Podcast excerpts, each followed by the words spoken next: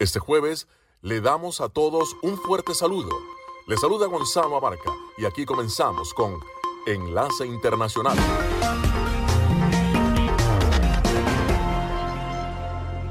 Damos la bienvenida a todos aquellos oyentes de Enlace Internacional. En esta franja nocturna estamos hablando de noticias internacionales, algunas entrevistas y un poco de música.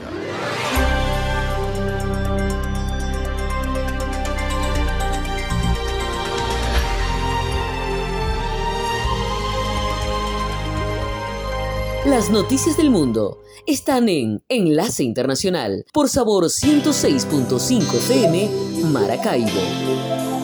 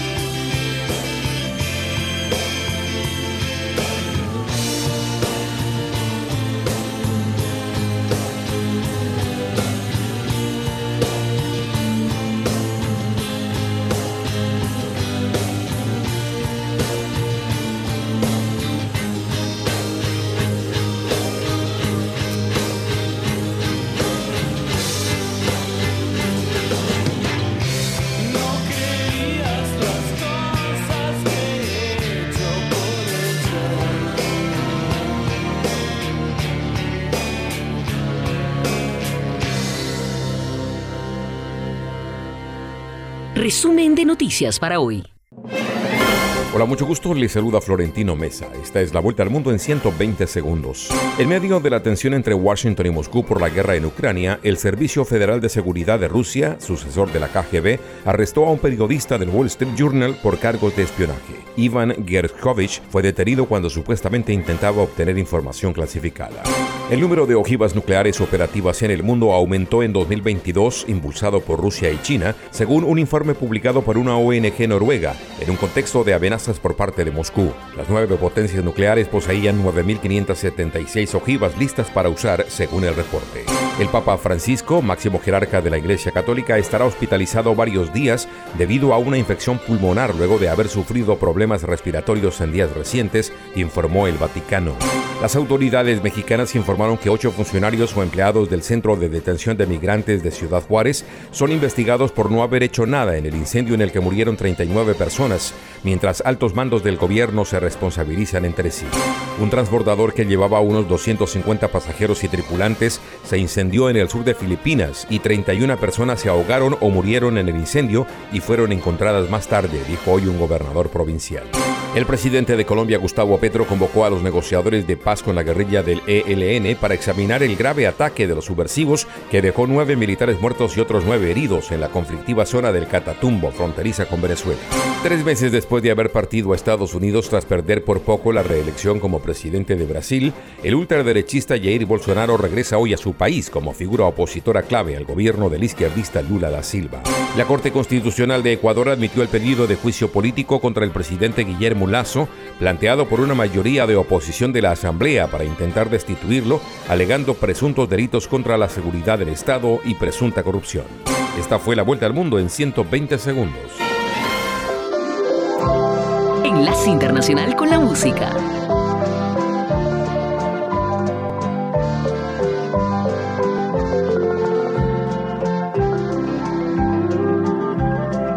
Paseando en tu jardín mil mariposas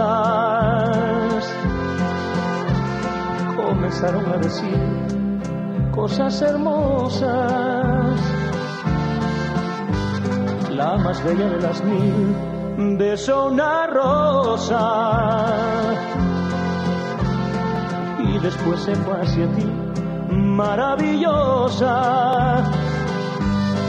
Dime si tú hoy quieres bailar con el sol de el vals de las mariposas conmigo.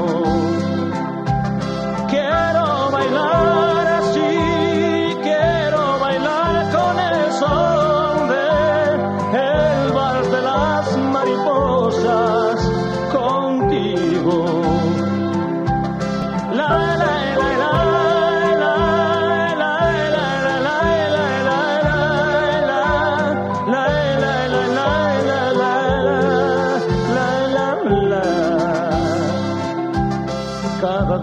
jardín te veo hermosa,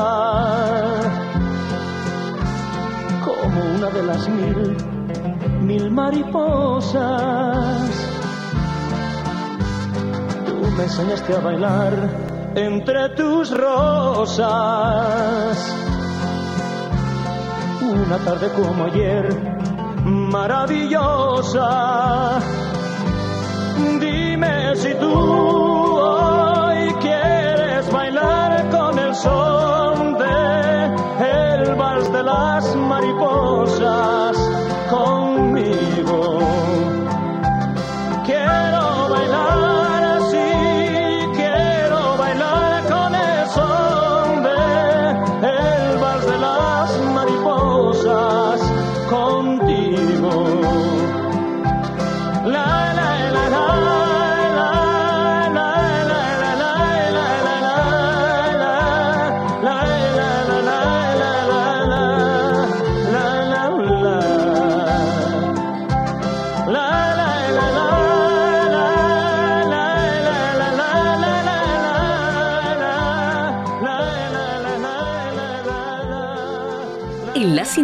Con Estados Unidos. Poco a poco se van conociendo más detalles sobre la joven atacante de 28 años, identificada como Audrey Hale y que esta semana protagonizó una terrible matanza en una escuela privada en Nashville, la capital del estado de Tennessee, dejando a la comunidad abatida y sumida en el luto. Según pudo contrastar la policía, los padres de la atacante sabían que Hale había comprado un arma de forma legal, pese a que no estaban de acuerdo y es que la agresora padecía un trastorno emocional que la obligaba a estar bajo cuidado de un especialista médico. Sin embargo, su estado de salud no fue un impedimento legal y Hale logró adquirir hasta siete armas de fuego en diferentes comercios y tres de ellas fueron utilizadas en el ataque del lunes. Tal y como señalan las autoridades locales, todavía es pronto para llegar a conclusiones, mientras la investigación avanza a la espera de confirmar diferentes hipótesis y especulaciones. Lo que sí sabemos es que Hale había trazado un minucioso plano del recinto escolar, una especie de manifiesto de sus intenciones con mapas y otras localizaciones. Paralelamente, el presidente Joe Biden aprovechó una comparecencia pública en Carolina del Norte para abordar el largo debate del control de las armas de fuego y una vez más aludió al Congreso. Como nación, les debemos a estas familias más que nuestras oraciones. Les debemos acción. Tenemos que detener esta violencia armada que está destrozando comunidades, está destrozando en pedazos el alma de esta nación. Debemos proteger a nuestros hijos para que aprendan a leer y escribir en lugar de aprender a agacharse y cubrirse en las aulas. Necesitamos actuar. Estas son armas de guerra. Se anticipa que el presidente Biden visite a los familiares de las víctimas en Tennessee, aunque se desconocen más detalles, mientras el vacío y el luto se han apoderado de esta comunidad. Ahora, Seis Cruces presiden la entrada de la escuela Covenant, un improvisado memorial en el que los alumnos, familiares y personal escolar depositan mensajes y flores mientras rinden homenaje a las seis víctimas inocentes de este terrible atentado. Judith Martín Rodríguez. Enlace Internacional. Me desenredas el alma y toda mi vida. Me desenredas el tiempo todos los días. Pero me encanta enredarme todas las noches contigo. Y si estoy loco vas a vivir en un manicomio conmigo. Por andarte adorando siempre me enredo. Me la paso encontrándote entre mis sueños y voy buscando el momento para quererte con tiempo. Corazón mío, como te quiero y como te llevo por dentro. Y enrédame de amor mi vida y hazme un nudo ciego. Y entrégame tus pesadillas que yo te doy mis sueños.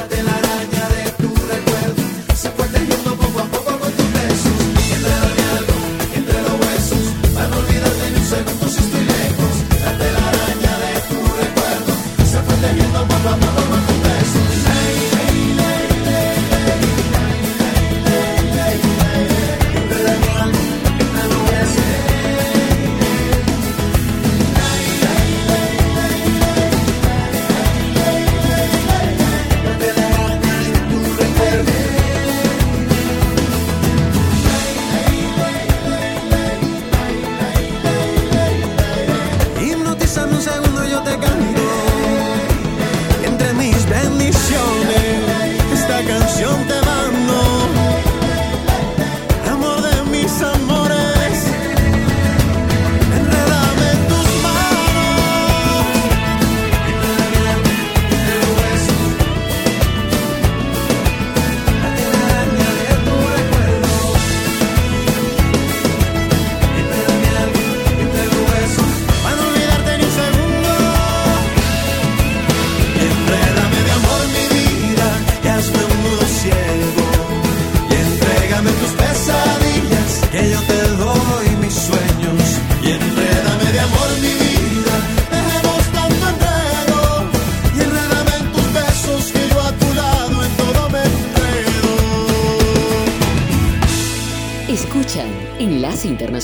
Por Sabor 106.5 FM en Maracaibo.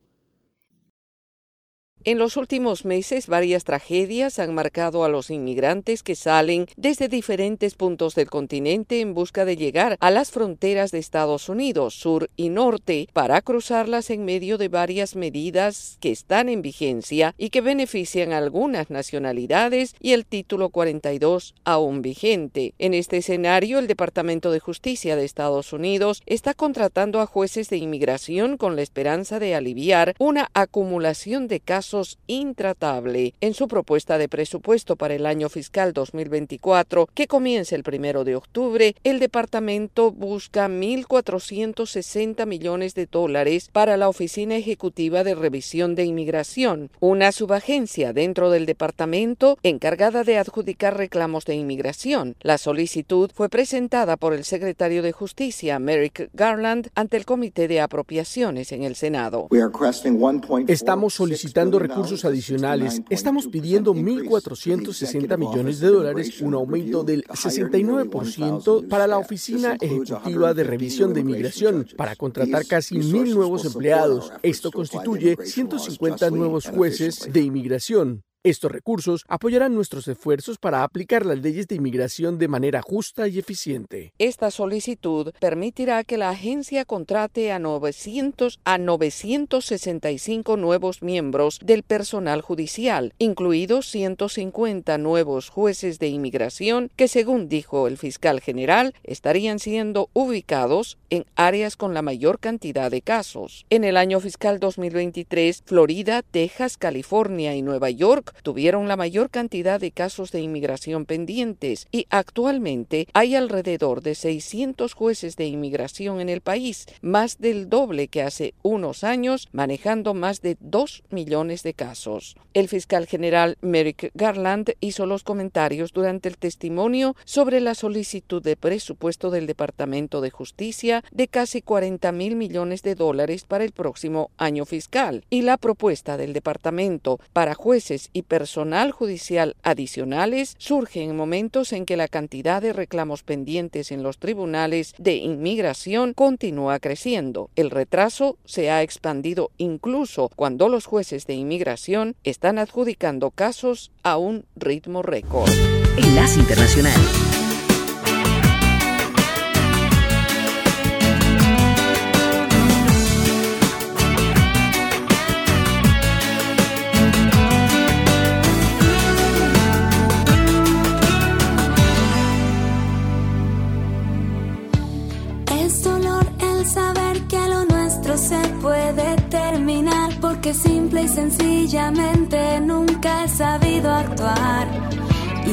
Que mueres por mí, vives por mí y nunca me has dejado atrás. Aunque sabes que a veces yo soy solo miedo.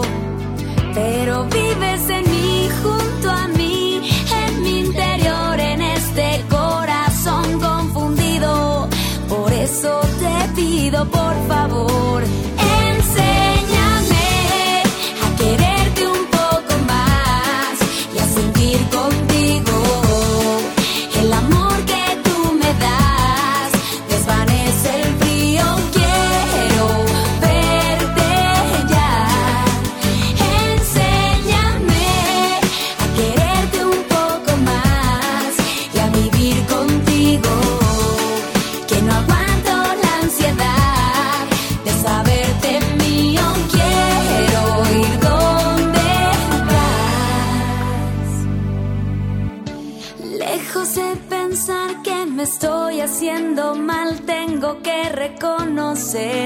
todo esto me ha salido mal.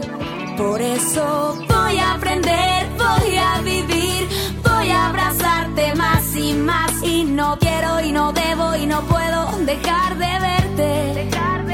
Porque vives en mí,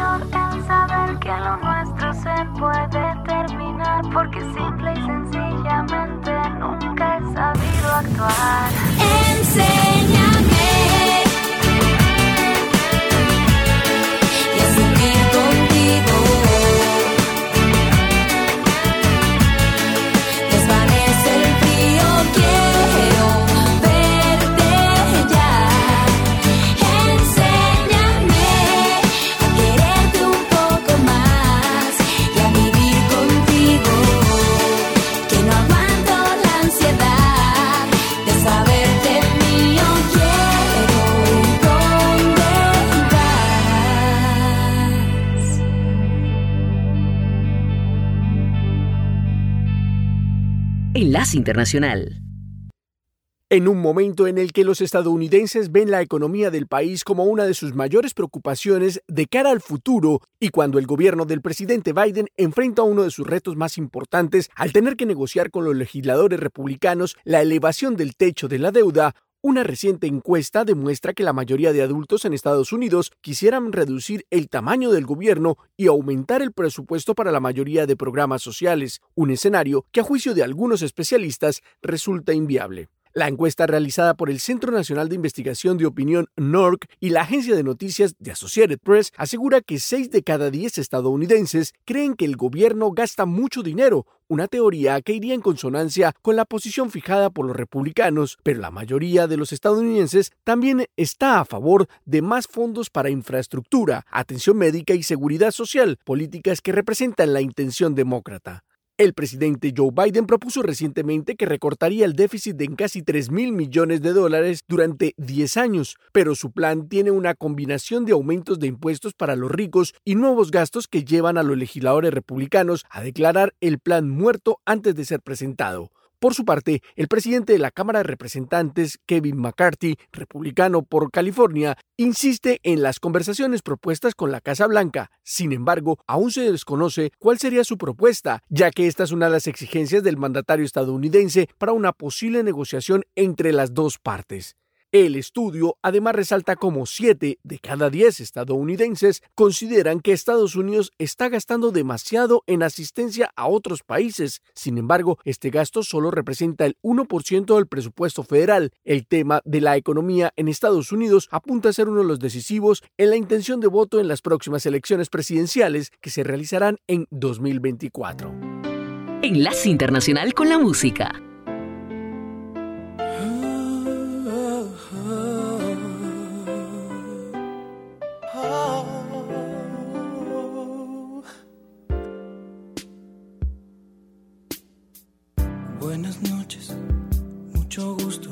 Una chica más. Después de cinco minutos ya eras alguien especial. Sin hablarme, sin tocarme, algo dentro se encendió. En tus ojos se hacía tarde y me olvidaba del reloj. Me enseñaron que en verdad no hay tiempo determinado para comenzar a amar. Siento algo tan profundo que no tiene explicación. No hay razón ni lógica en mi corazón. Entra en mi vida, te abro la puerta. Sé que en tus brazos ya no habrá noches desiertas. Entra en mi vida, yo te lo ruego. Te comencé por extrañar, pero empecé a necesitarte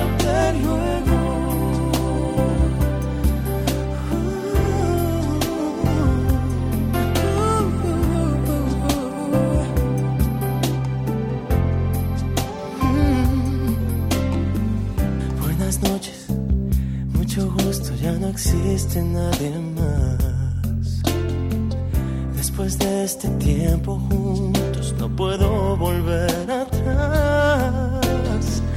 Tú me hablaste, me tocaste y te volviste mi ilusión. Quiero que seas dueña de mi corazón.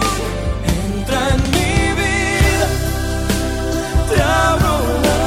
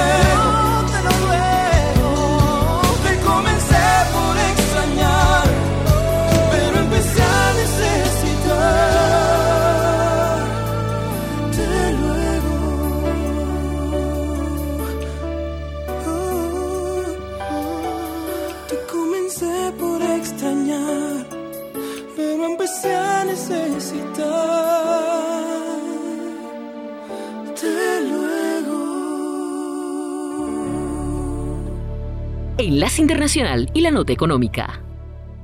Credit Suisse violó un acuerdo de culpabilidad con las autoridades de Estados Unidos al no informar sobre las cuentas secretas en el extranjero que adinerados estadounidenses usaban para evadir impuestos, dijeron legisladores al publicar una investigación de dos años en la que se detalla cómo la asediada entidad financiera ayudó a los mencionados clientes.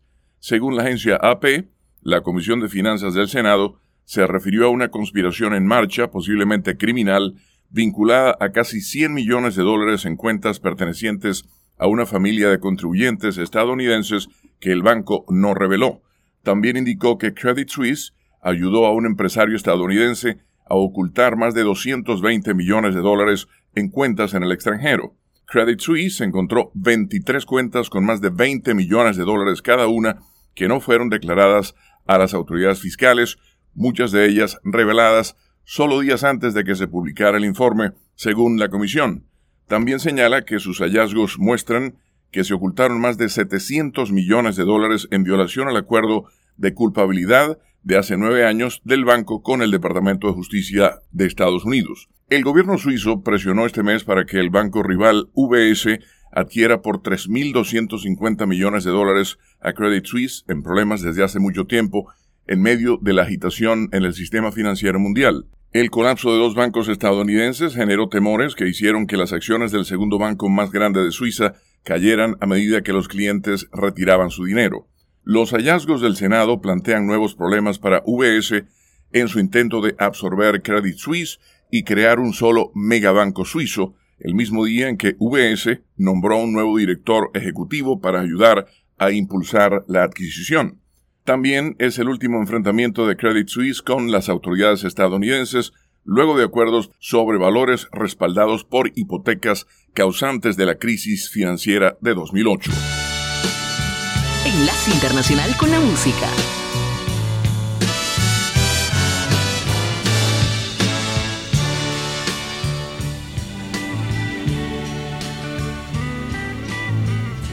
Como una promesa eres tú, como una mañana de verano,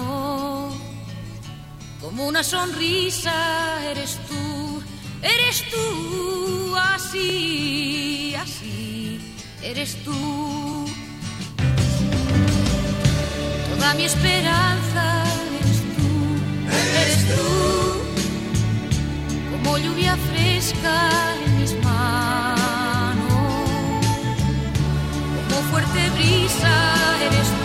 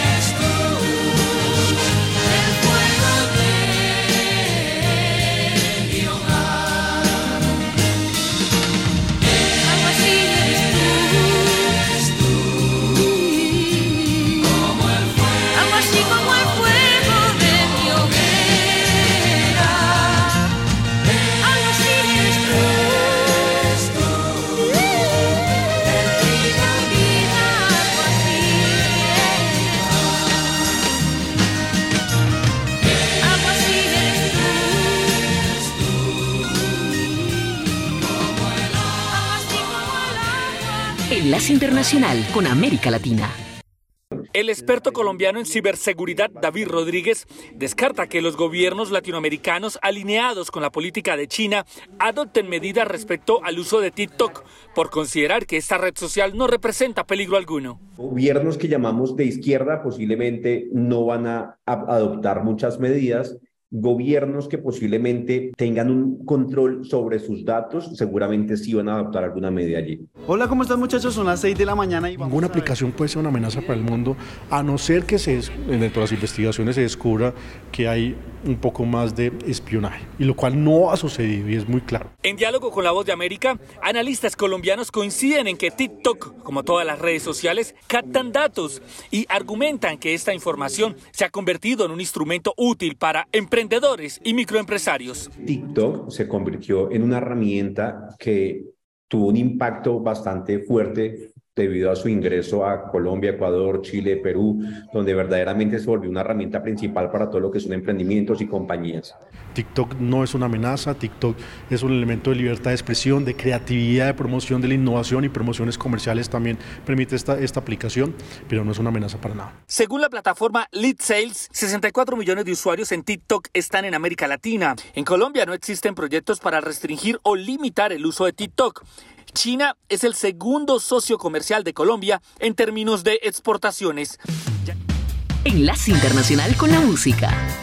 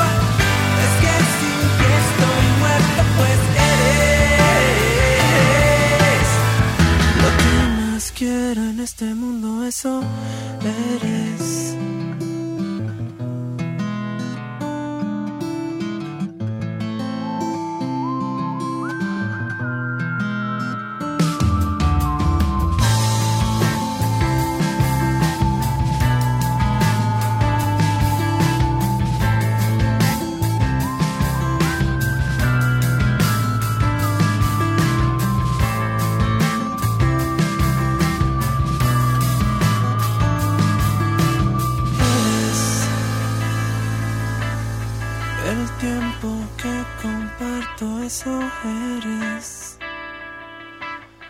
Lo que la gente promete cuando se quiere. Mi salvación, mi esperanza y mi fe.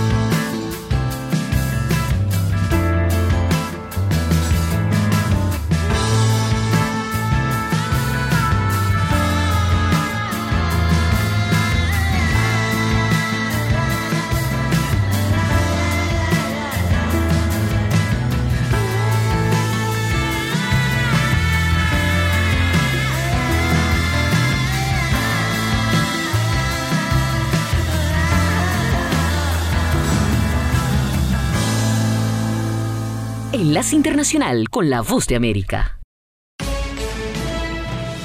Este es un avance informativo de La Voz de América. Desde Washington les informa Henry Llanos.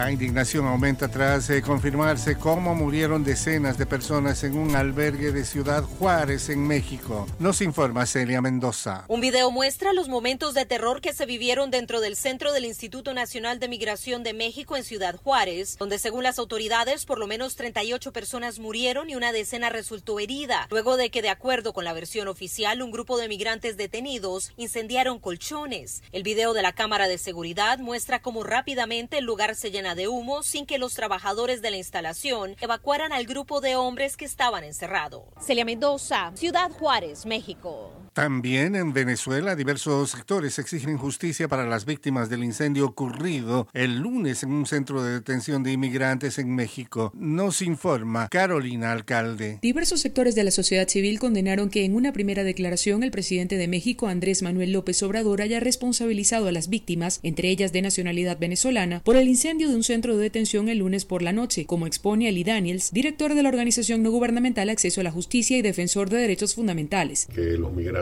se encuentran bajo la responsabilidad del Estado en el que se encuentran y que de acuerdo con el derecho internacional tienen unas obligaciones de protección sobre los mismos. Carolina, alcalde Voz de América, Caracas. El Senado votó el miércoles derogar la resolución que dio luz verde a la invasión de Irak en 2003, un esfuerzo bipartidista por devolver al Congreso un poder de guerra básico 20 años después de una autorización que ahora muchos consideran que fue un error. Se estima que cientos de miles iraquíes y casi 5.000 soldados estadounidenses murieron en la guerra después de que el gobierno del presidente George W. Bush falsamente afirmó que Saddam Hussein almacenaba armas de destrucción masiva. Acompáñenos lunes a viernes con las noticias del mundo del entretenimiento, lo mejor del cine. Scrolls are the bad guys. Los estrenos de Hollywood. I've never seen anything like this. Who am I? She's the last of her kind. De lunes a viernes, el mundo del entretenimiento llega a ustedes desde los estudios de La Voz de América en Washington. Al menos nueve militares murieron y otros nueve resultaron heridos la madrugada del eh, miércoles en Colombia tras un ataque presuntamente perpetrado por la guerrilla Ejército de Liberación Nacional en una zona fronteriza con Venezuela, según las autoridades. El ejército atribuyó el ataque de manera preliminar al ELN, la última guerrilla activa en el país, y con la que el gobierno adelanta negociaciones de paz, lo que convertiría en el atentado más grave cometido por esa guerrilla desde noviembre del año pasado, cuando se reanudaron las conversaciones de paz. Este fue un avance informativo de La Voz de América. Enlace Internacional.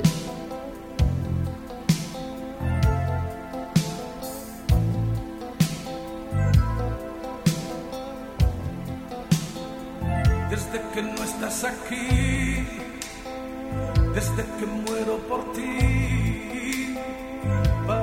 que el mundo gira y gira y gira sin norte ni sur. Desde que no estás aquí, desde ese 13 de abril, parece que no hay más nada que aquella mirada que guardo de ti un corazón de papel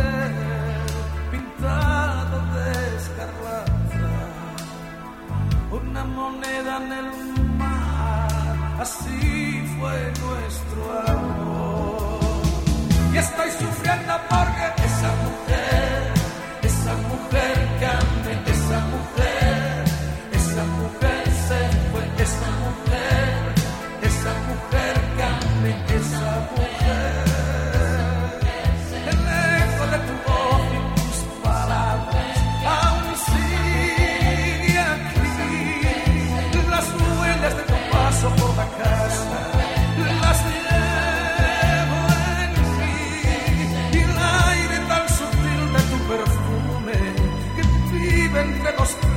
de mi cama me amor, arrastra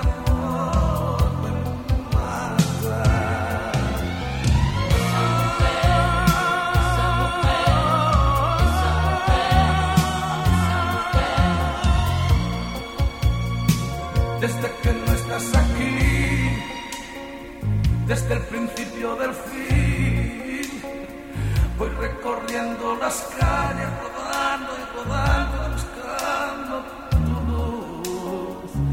Desde que no estás aquí, desde que no sé vivir, parece que el tiempo vuela y nada consuela mi llanto por ti. Una mañana sin sol, un día sin minutos, una verdad sin razón, así fue nuestro estoy sufriendo porque esa mujer, esa mujer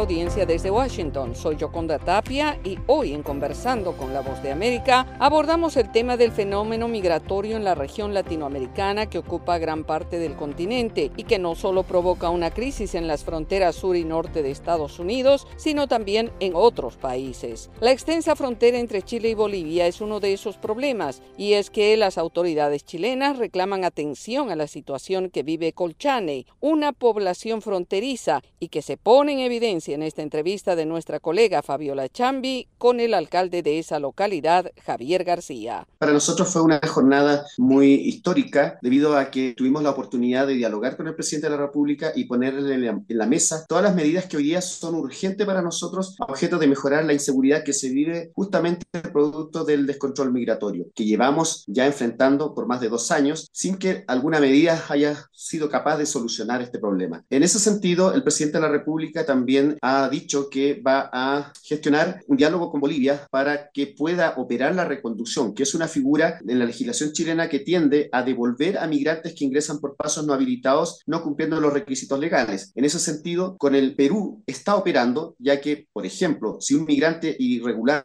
ingresa al país por pasos no habilitados, Perú lo recibe porque se devuelve. En este caso, en la frontera con Bolivia, Bolivia no está dispuesto a recibirlo. En ese sentido, creemos que el gobierno debe iniciar una conversación con su par boliviano a objeto de lograr acuerdos para mejorar la seguridad no solamente de nosotros los chilenos que vivimos en la frontera, sino también de los hermanos bolivianos, como también hay otros temas relevantes que se tiene que tratar, como por ejemplo la ampliación del complejo fronterizo de Colchane, que hoy día está colapsado. Más de 400 camiones diariamente están varados y deben pernoctar en condiciones inhumanas, producto del frío, de la falta de servicios higiénicos, etcétera, problemas de salubridad en nuestra frontera. Además de eso, existen pueblos indígenas aymaras que vivimos aquí en la frontera y no es posible que ambos países hayan ratificado el convenio 169 de la OIT y en su artículo 32 establece claramente la obligación de establecer canales de comunicación entre ambos pueblos y la realidad nos dice que nosotros tenemos 50 alumnos que viven en Pisiga Bolívar y que deben cruzar la frontera para asistir a sus clases presenciales. También tenemos adultos mayores que deben ir a, a Pisiga Bolívar a comprar productos, a ver a sus familiares. Por tanto, necesitamos la implementación de una tarjeta de tránsito vecinal Aymara enmarcado en ese convenio internacional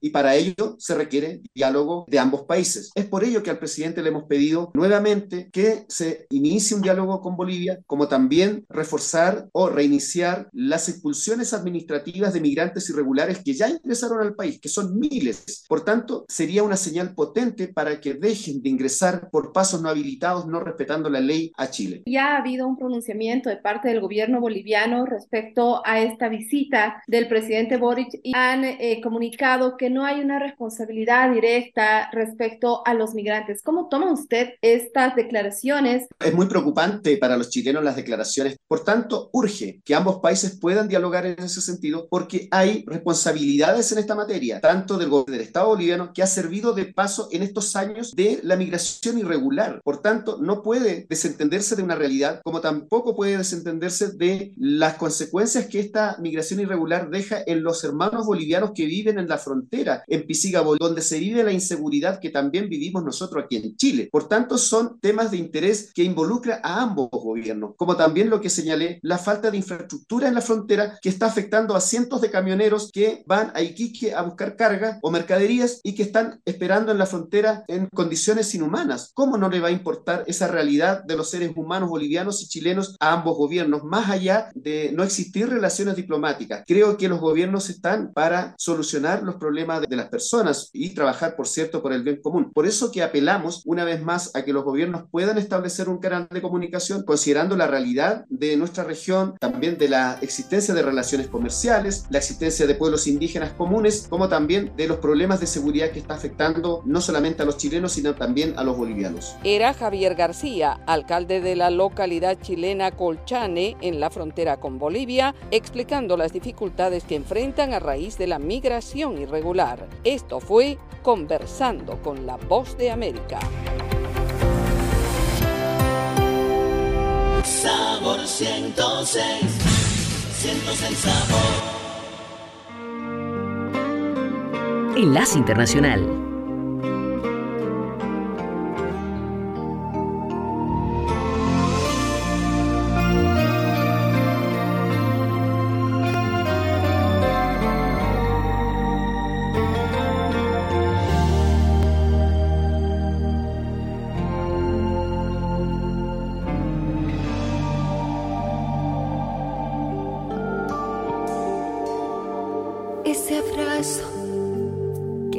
somos los dos cuando nos saludamos. Ese beso que se escapa de mí cuando nos encontramos.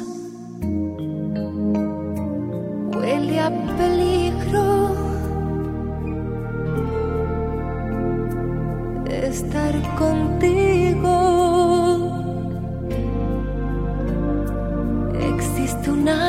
Entre los dos, esa manera de sentir que no es de amigos.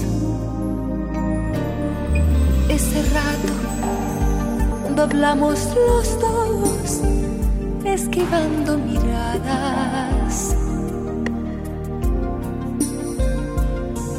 Que pensamos que la gente esté ciega, la engañamos. Huele a peligro. Hablar contigo. Porque olvidamos que hace tiempo cada uno de los dos ya tiene un nido.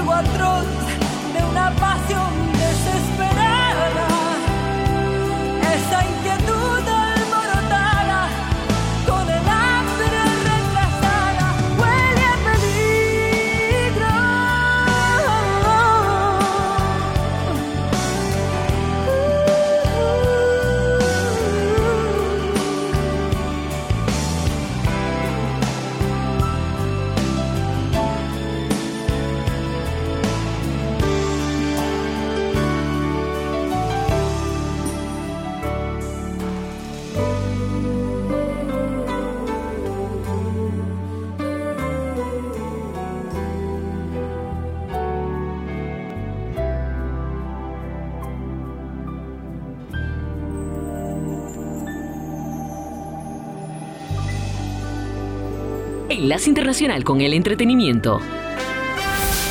El New York Times informó que la compañía Walt Disney destituyó al presidente de Marvel Entertainment, Isaac Ike Perlmutter, de 80 años, como parte de una campaña de reducción de costos. Perlmutter había apoyado una oferta del accionista Nelson Peltz para obtener un asiento en la junta corporativa de Disney. El ejecutivo fue informado por teléfono el miércoles que Marvel Entertainment, una pequeña división dentro de la empresa de publicación de cómics y algunos productos de consumo, se fusionaría con unidades comerciales más grandes de Disney. Dan Buckley, presidente de Marvel Entertainment, permanecerá en el cargo. Disney comenzó a eliminar 7.000 empleos con la intención de ahorrar 5.500 millones en costos y hacer que su negocio de streaming sea más rentable. En 2009, Perlmutter había vendido Marvel a Disney por 4.000 millones de dólares. En 2015, el CEO de Disney reestructuró Marvel colocando Marvel Studios bajo Walt Disney Studios. En las redes sociales muchos han comentado que la destitución y la eliminación de empleos forman parte de las celebraciones por los 100 años de historia de Disney. Como parte del festival River Run, el Centro Kennedy para las Artes Escénicas rendirá un tributo multimedia a Louis Armstrong. El trompetista estadounidense ganador del Grammy, Nicholas Payton, explorará los años que Satchmo pasó en el Mississippi. El homenaje a Pops Armstrong by the Delta tendrá lugar el martes 4 de abril en el Kennedy Center, a orillas del Potomac, en la capital estadounidense.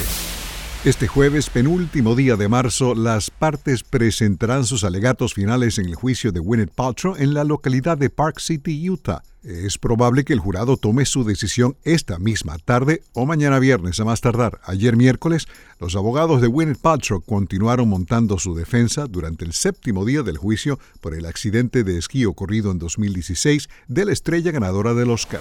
El juez quiere que la defensa de Paltrow termine su caso hoy jueves para darle al jurado suficiente tiempo a que delibere y llegue a un consenso.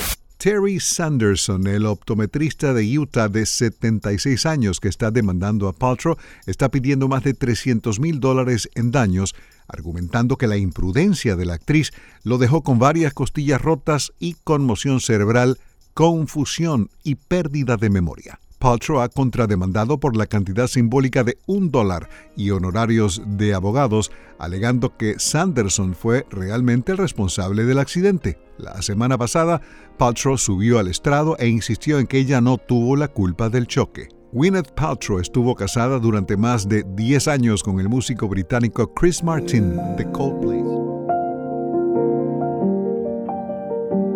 hovering above.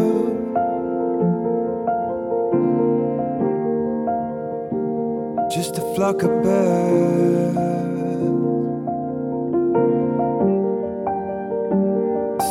Think of love. And I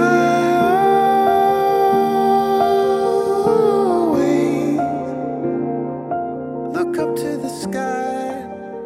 Enlace Internacional. Regresaremos mañana con noticias, entrevistas y buena música. Enlace Internacional, síganos en Twitter con arroba cdncall y en internet www.redradial.co.